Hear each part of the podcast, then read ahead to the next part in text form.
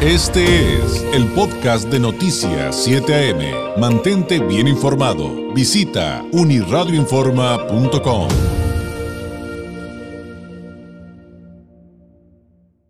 ¿Cómo vive una persona el COVID y cómo lo sobrevive?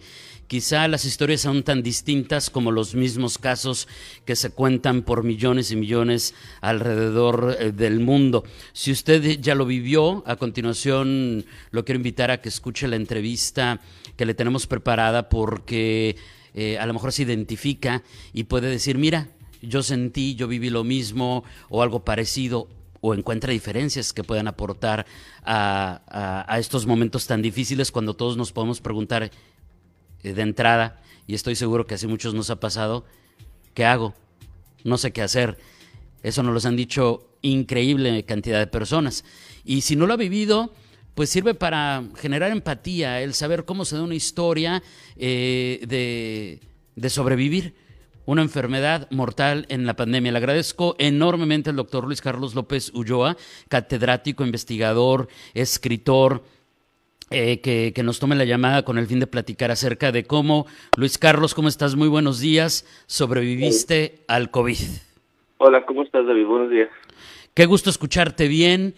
Eh, podemos partir por decirle a la gente, si me lo permites, que no la pasaste nada bien, que estuvo en peligro tu vida, que estuviste hospitalizado con oxígeno, pero partamos, digo, para contextualizar lo que viene, pero partamos del principio. Eh, Luis Carlos, ¿En qué momento se da este clic de decir, creo que tengo algo y que tengo algo que no está bien? ¿Cómo comienza esta historia en la que finalmente, eh, como ya lo adelanté, este, pues no la pasaste tan bien con el COVID? Pues yo empecé con malestar por ahí del 8 de diciembre, este, y empecé a atenderme con médico este, y la oxigenación fue la que pues falló.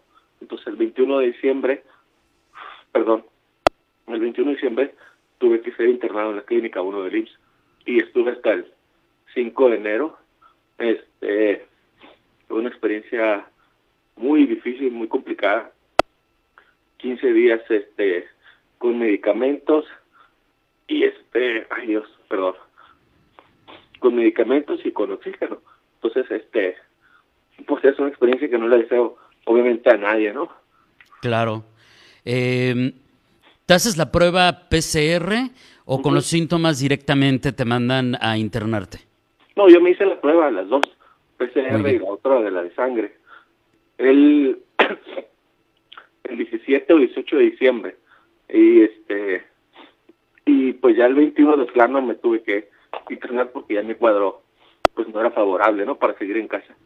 Y, el, y la clave fue la oxigenación entonces. la que, la, que, la que lleva a tomar la decisión de, de internarte. Ahora, tú... Entré con, perdón que te interrumpa. Sí. Entré con 70% de oxigenación a la clínica. O sea, bajísimo. Ajá, sí, muy bajo. Sí, sí, cuando nos dicen que ya estás en 90 empieza a preocuparte y si estás en 89 eh, córrele a, internarte emergencias, ¿no? Exactamente. Entonces, con 70 en la clínica, eh, obviamente te tuvieron que poner oxígeno. Permíteme hacer una pausa antes de, antes de preguntarte cómo llegas y cómo es la experiencia una vez internado y que te desconectan en el sentido de, te, quitan celular, te quitan todo, no tienes contacto con nadie. Pero antes de ello, tú finalmente también eres padre de familia. Tienes una esposa, tienes eh, hijos chiquitos dos hijas. Ajá, chiquititas. Eh, ¿Qué pasa por tu mente cuando ves esto? Eh, si también se hicieron las pruebas en, en tu familia y cuando te dicen te tenemos que internar y no sabemos, bueno, y esto es contigo y con todos los pacientes, no sabemos qué va a pasar. Así es. Sí, sí, sí. Este, pues sobre todo yo creo que lo más complicado es la incertidumbre, este, te atienden en el IMSS muy, muy bien. Yo estoy muy agradecido en esa parte. Este, gente extraordinaria desde el punto de vista, es gente bendita, ¿no? Que te ayudan en todo lo que pueden, te apoyan todo lo que pueden, incluso te comunican con sus propios celulares, con tus familiares, las enfermeras, ¿no?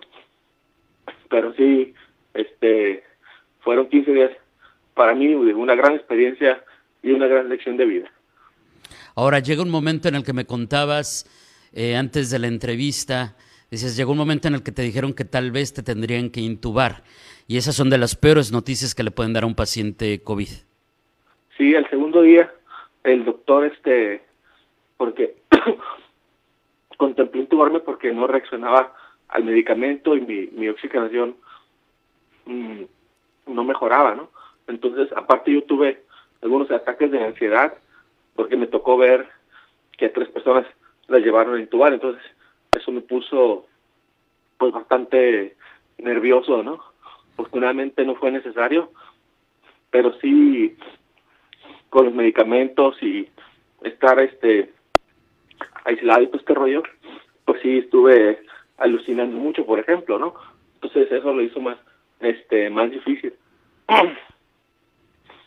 Claro, y, qué bueno que desmitificas eh, el, el, hecho de lo que sucede al interior de un hospital y cuentas cómo hay gente increíblemente comprometida, doctoras, doctores, enfermeros, enfermeras. Eh, Luis Carlos, obviamente te escuchamos así, estoy suponiéndolo, pero por favor eh, acláramelo. Te escuchamos así porque sigues con secuelas, aunque por lo, por lo pronto este, saliste adelante, eh, las secuelas continúan. Sí, Ahorita estoy haciendo terapias de rehabilitación pulmonar, que es la secuela principal que tengo. De hecho, no puedo hablar no puedo hablar mucho porque me ahogo, ¿no? Entonces, ahorita, por ejemplo, subir las escaleras, pues es casi un deporte extremo. Tengo que caminar muy despacio, tengo que subir o bajar eh, muy despacio. De hecho, no puedo hablar mucho porque te comienzas a, claro. a fatigar, ¿no? Entonces, todo tiene que ser más despacito. ¿Todavía, ¿Todavía tomas oxígeno? ¿Todavía tienes que tener dosis de, de oxígeno, Luis Carlos? No, afortunadamente no. Eh, solo el sábado tuve una pequeña crisis así medio de ansiedad. Me tuve que conectar unos minutos al oxígeno con una dosis ya muy bajita, pero afortunadamente casi no, no ha sido necesario. ¿Cómo es estar internado? Tienes al lado otros pacientes, me imagino que ves gente corriendo por todos lados. Eh, quienes hemos tenido la experiencia de estar ahí sabemos que en algún momento va a brincar y es imposible evitar que corran los equipos de emergencia este, con otro paciente y, eso también debe afectar mucho eh, el ánimo y como tú dices, finalmente te afecta la salud mental, ¿cómo no? Sí, es muy, este, eh, muy fuerte estar en un hospital, pues como te digo, te toca ver todo, ¿no? Pacientes que dan de alta, pacientes que deciden intubarlos, eh, obviamente enfermeros corriendo de arriba abajo, los médicos igual, ves a los doctores mm, batallando con, con ciertas cosas como a veces faltan insumos, entonces este pues es muy difícil yo creo que hay que cuidarse para no caer en un hospital, de verdad.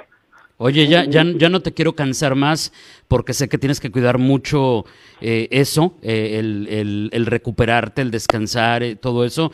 Solamente me gustaría que cerráramos, Luis Carlos. Digo, ya sé que no se debe hacer, pero lo voy a hacer. Te voy a comprometer a que cuando estés mucho mejor volvamos a platicar y, y, a lo mejor nos compartas reflexiones que en este momento yo sé que es prácticamente imposible que lleguen a, la mente porque, híjole, este, quienes nos están escuchando y ya lo vivieron sabrán exactamente a qué nos referimos.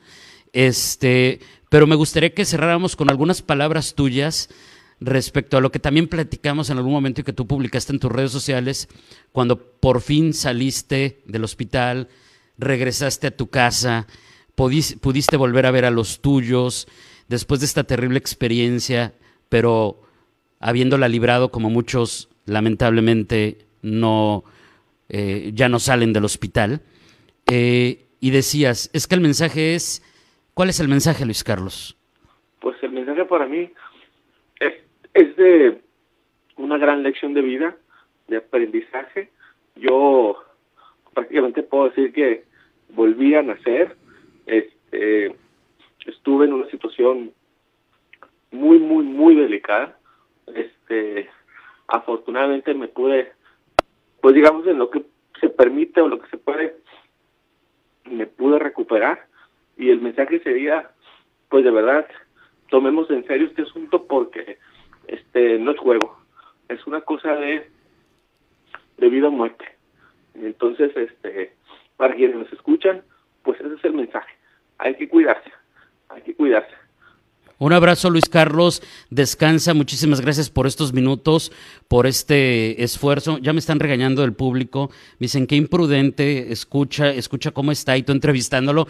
Bueno, hicimos un acuerdo. Tú consideraste, Luis Carlos, que puedes dedicarnos unos minutos, pero evidentemente necesitas descansar. Esa es tu prioridad, tú y tu familia. Y por eso te agradezco más que nunca que nos hayas dedicado estos poquitos minutos. Y como te digo, ya llegará el momento en que nos puedes compartir muchas más reflexiones que estoy seguro llegarán. Por lo pronto, descansa. Un abrazo. Gracias, David. No, no es ninguna imprudencia. Yo estuve de acuerdo en la entrevista precisamente para que escuche la gente un testimonio, como lo platicábamos ayer, este y de ninguna forma yo lo hago con muchísimo gusto, solo sí que pues disculpen, ¿no? Que la secuela es cerca sí, pulmonar y, y eso complica hablar un poquito. Por supuesto. Y parte de hacer este ejercicio de nuestro lado, desde el lado de acá, Luis Carlos, es, por favor, escuchen estos testimonios. No minimicen la gravedad de la pandemia. sí, sí pasa. Sí pasa todo lo que le estamos diciendo. Luis Carlos, gracias. Buenos días. Gracias, David. Buen día. Un fuerte, fuerte abrazo. Ay, sí, como dicen del público, te, entiendo tu comentario, que, que, que, imprudente. No, este, hicimos un acuerdo, platicamos, puedes, si no lo dejamos para la próxima semana, para dentro de semanas, un mes. Me dijo, sí puedo hablar unos minutos, perfecto, adelante. Y él mismo nos dijo, quiero decirle a la gente que no se crea que no pasa nada. Nos los acaba de decir, sí pasa y es grave. Por favor, cuídense, ese es su mensaje, cuídense. Para él la lección es de vida, pero para el mundo la lección es cuídense, que sí pasa. Y es terrible, terrible vivirlo, terrible enfrentarlo. Sobrevivirlo no deja de serlo. Y al final, usted lo acaba de escuchar, la libras, pero van a quedar secuelas. ¿Hasta dónde todavía no sabemos? Es muy grave lo que está pasando por la pandemia y por eso le agradezco tanto al doctor López Ulloa nos haya dedicado estos minutos. Este fue el podcast de Noticias 7am. Mantente bien informado. Visita unirradioinforma.com.